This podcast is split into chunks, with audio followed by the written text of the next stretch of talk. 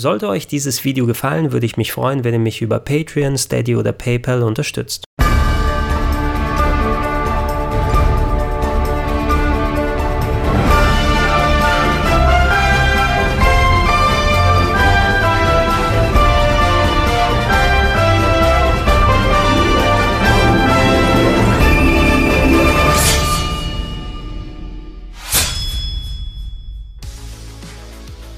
Es gibt ja manche Spiele, die brauchen eben ein klein wenig länger in der Entwicklung. Solche Titel wie Duke Nukem Forever oder Final Fantasy XV, da kann man ja fast schon sagen, ist die Entstehungsgeschichte interessanter als das eigentliche Ergebnis. Soweit würde ich bei folgendem Spiel nicht gehen. Da ist nämlich das Ergebnis wirklich ein herausragender Titel geworden, wenn auch mit Schönheitsfehlern. Allerdings hat es auch eine der schwersten Geburten überhaupt im Videospielsektor erlebt. Ich rede von The Last Guardian.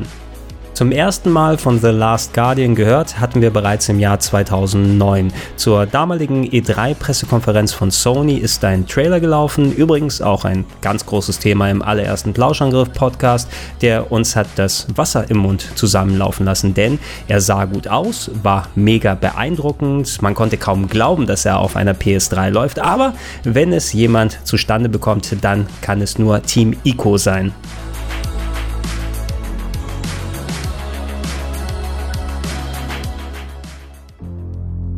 Unter der Leitung ihres kreativen Chefentwicklers Fumito Ueda wollte das Team mit The Last Guardian eine Art Amalgam, eine Kombination ihrer beiden bisherigen PlayStation 2 Hits erschaffen. Ico aus dem Jahr 2001, das stand ja hauptsächlich für herausragende Stimmung als auch sehr interessantes Leveldesign, hatte aber in Sachen Konfrontation und vor allem Bosskämpfe eher wenig zu bieten. Im Gegenzug hatte das 2005er Meisterwerk Shadow of the Colossus einen kompletten Fokus auf die Bosskämpfe. Da waren die Duelle gegen die gigantischen Kolosse quasi die Level an sich. Allerdings war der Rest des Spieles eher reduziert. Ähm, diese beiden Welten sollten jetzt spielerisch zusammengeführt werden, als auch der Fokus auf eine ganz bestimmte Sache gelegt werden. Denn Fans von Shadow of the Colossus, denen gefiel vor allem die Beziehung zwischen dem Hauptcharakter und seinem Pferd Agro, mit dem man unterwegs war. Das hatte Ueda in der Form nicht erwartet, war aber positiv davon überrascht und diese Beziehung zwischen Mensch und Tier,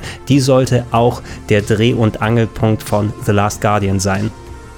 Deshalb sahen wir in besagtem ersten Trailer auch den Protagonisten des Spieles, einen kleinen Jungen, der in Verbund mit einer großen vogelähnlichen Kreatur sich durch eine verlassene Tempelanlage gearbeitet hat, dort Rätsel lösen musste, sich gefährlichen Situationen ausgesetzt sah und hey, das wirkte auf jeden Fall wie eine natürliche Weiterentwicklung der Games, die wir von Team Ico gesehen haben. Allerdings hat es auch gleich direkt Spekulationen befeuerte, wie Team Ico diesmal auf die Tränendrüse drücken will, denn es gab drei Theorien.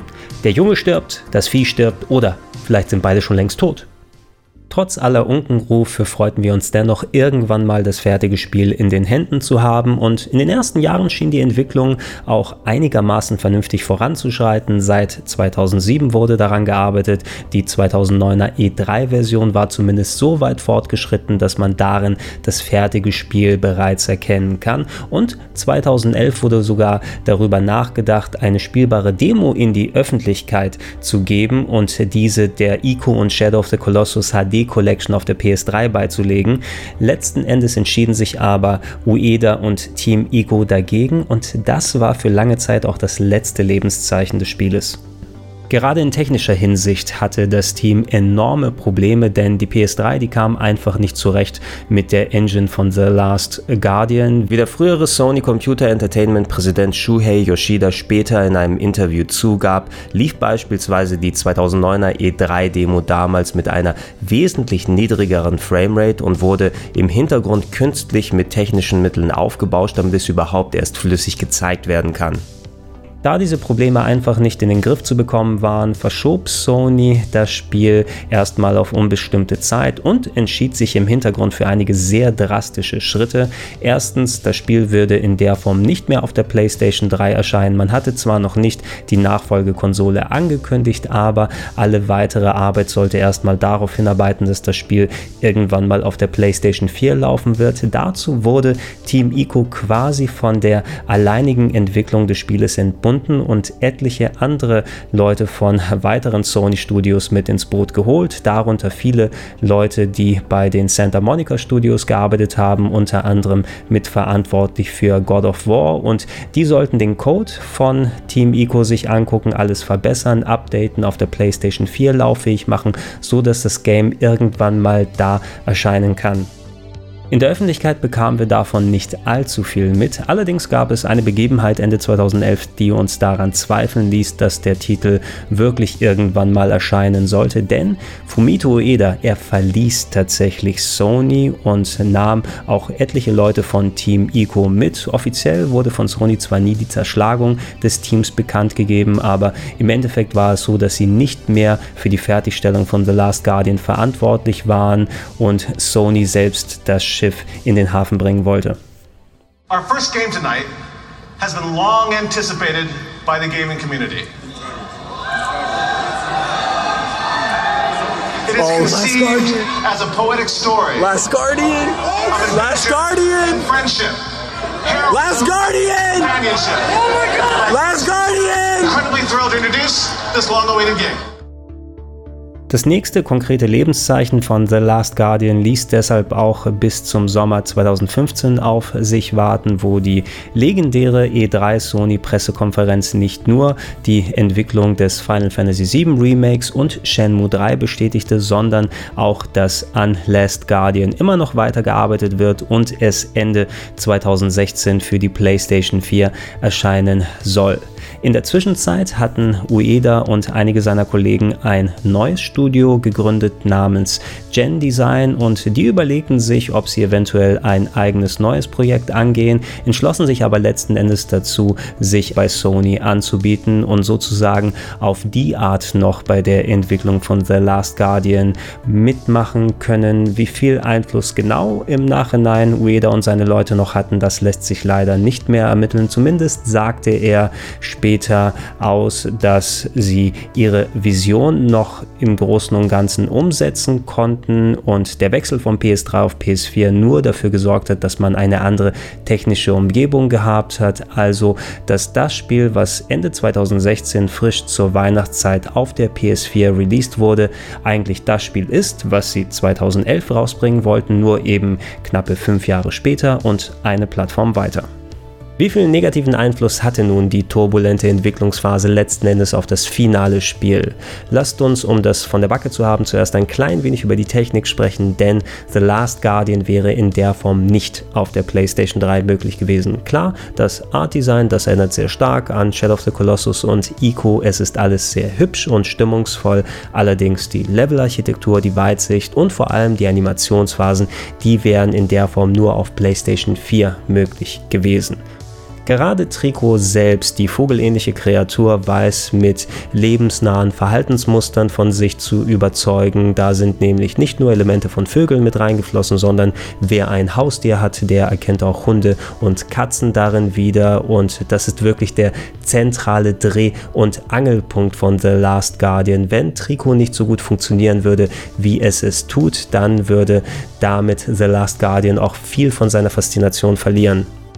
Die Framerate hingegen, die tendiert vor allem auf der normalen PS4 ab und zu mal etwas unter den üblichen 30 Bildern pro Sekunde zu liegen. Es gibt einiges an Situationen, wo mal einstürzende Levelarchitektur beispielsweise für Framerate-Verlust sorgt oder wenn verschiedene Kreaturen miteinander interagieren. Auf der PlayStation 4 Pro, da passiert das seltener. Dazu hat man auch die Möglichkeit, das Spiel in 4K als auch mit HDR zu zocken. Wem also das wichtig ist, der sollte eventuell am ehesten zur PlayStation 4 Pro dann greifen. Ich habe es aber komplett auf der normalen PS4 durchgespielt und wenn man sich da zumindest mal an die gelegentlichen Framerate-Dips gewöhnt, dann ist eigentlich auch alles im Lot. So, aber jetzt mal Butter bei die Fische. Wie ist The Last Guardian in spielerischer Hinsicht geworden? In meiner persönlichen Gunst, da steht der Titel direkt zwischen Ico und Shadow of the Colossus. Ich finde, dass Team Ico einiges von dem geschafft hat, was sie erreichen wollten, rein von der spielerischen Abwechslung, was so die Rätseldichte angeht und ähm, Story-Abschnitte, als auch entsprechend Kampfabschnitte, die drin sind. Da haben sie sich echt was einfallen lassen und es fühlt sich wesentlich runder an in der Abwechslung, als es noch die anderen Titel gewesen sind. Vor allem das Storytelling, das ist mal wieder echt herausragend, wie viel auch mit nonverbaler Kommunikation mal wieder gearbeitet wird. Die Geschichte, die beginnt sehr simpel. Ihr seid eben dieser eingesperrte Junge, der gemeinsam mit dem ihm noch fremden Wesen in diesem verlassenen Tempelkomplex zusammenkommt und ihr müsst jetzt gemeinsam daraus fliehen und einfach die Beziehung, die zwischen den beiden entsteht, wo die Geschichte hingeht, was es noch für Twists und Turns gibt. Echt besonders als jemand, der Haustiere hat. Ne? Der wird kein Auge trocken bleiben und die haben es echt wirklich gut geschafft, ein virtuelles Haustier äh, zu machen, das ihr in euer Herz schließt und äh, das auch in andere Richtungen geht, als die man eigentlich zu Beginn erwartet hätte. Also lasst euch nicht von den Unkenrufen von 2009 irgendwie einschüchtern. Ich finde, es ist vollkommen wert, vor allem die Story von The Last Guardian zu überlegen. Da liegt leider auch die Krux von The Last Guardian begraben, denn Trikot für ein Videospiel ist das Tier fast schon zu lebensecht und akkurat umgesetzt worden. Ihr könnt hier nämlich beispielsweise Trikot nicht direkt selber steuern. Ihr steigt mit den Jungen auf den Rücken des Tieres, sehr ähnlich wie bei den Kolossen von Shadow of the Colossus und da könnt ihr sowas wie Empfehlungen abgeben, was Trikot machen soll. Zum Beispiel geh hier nach links, spring mal ein bisschen, benutze mal den Gegenstand. Allerdings es sind wirklich auch nur Empfehlungen, denn Trikot verhält sich eben in der Hinsicht wie ein echtes Tier. Manchmal hört er auf einen und macht das, was man ihm sagt, manchmal aber macht er das ein bisschen später oder das Gegenteil. Er kann bockig sein, vielleicht verliert er die Lust und setzt sich dann hin und spielt äh, mit irgendetwas, was in der Gegend herumliegt und das ist wirklich einigermaßen putzig zum Zuschauen und lässt vor allem die Bindung zu dem Vieh auch wesentlich stärker werden. In anderer Hinsicht aber kann es enorm frustrierend und ärgerlich sein, wenn Trikot einfach nicht das macht, was man ihm gerade sagt. Man hat die Lösung im Kopf und weiß nicht, wie man sie vernünftig umsetzen kann oder war schon gerade so weit, diesen Punkt zu erledigen und dann hat es nicht geklappt und ey, ich hatte selten wie bei diesem Spiel so ein Wechselbad der Gefühle. In einem Moment habe ich Trikot zum Teufel gewünscht und gesagt, ich hoffe, du stirbst, du verdammtes Vieh, um im nächsten Moment wieder total verliebt darin zu sein und zu sagen, ey, das ist vielleicht das beste Spiel, was ich bis dato gezockt habe, aber diese Momente, die waren leider viel zu viel zu viel. Dieses Dilemma, das konnten leider weder Ueda noch Timiko noch irgendjemand anderes lösen, die am Spiel mitgearbeitet haben. Auch ich habe keinen konkreten Lösungsansatz. Klar, man kann sagen, direkte Steuerung für Trikot und damit würde man viele Frustmomente umschiffen, aber damit würdest du der Kreatur auch viel Charme und Eigenständigkeit nehmen und eben trotz dieser Frustmomente, wo ich Ueda und Sony und die halbe Welt zum Teufel gewünscht habe, im Gegenzug waren da eben auch diese ganzen Glücksmomente und dass ich mich richtig verbunden gefunden habe zum Jungen und zu Trikot. Und ey, wenn ich dann das Spiel einfach hätte irgendwann liegen lassen aus Frust, dann hätte ich eben nicht erlebt, wo es hingeht und ein paar der schönsten Momente der Videospielgeschichte genossen. Und das wäre echt, echt schade. Deswegen spreche ich für The Last Guardian auch maximal eine milde Empfehlung aus. Wer sich mit den ganzen Unzulänglichkeiten arrangieren kann, den erwartet eben wirklich ein sehr eigenständiges und einzigartiges Erlebnis. Wer aber im Gegenzug tendiert, echt wütend am Controller und vor dem Fernseher zu werden, für den ist es vielleicht der falsche Titel, sofern man seinen Fernseher noch heil lassen möchte.